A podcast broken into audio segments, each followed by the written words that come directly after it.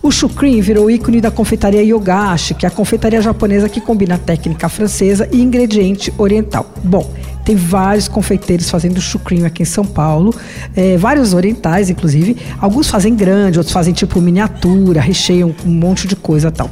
Vou falar de alguns que eu já provei que são bárbaros. A Vivi Acuda faz do pequeno por encomenda. Ela tem um ateliê fechado na Liberdade, que aliás eu vou falar dela outro dia aqui porque ela faz coisas incríveis.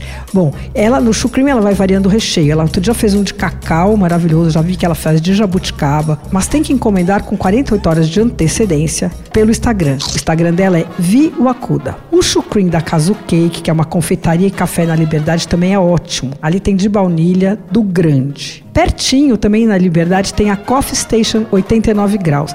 Tem chucrim de baunilha delicioso. E agora tem também uma confeiteira brasileira chamada Nathalie Sedelmaia, que abriu uma confeitaria chamada Chu, especializada no doce.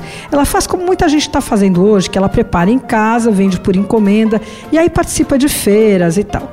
Ela faz de pistache, de coco queimado, de limão siciliano. Eles são pequenininhos assim, bem sofisticados. Eles vêm numa caixinha linda, é super legal para presente, viu?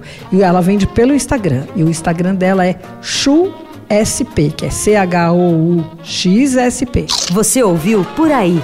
Dicas para comer bem com Patrícia Ferraz, editora do Paladar.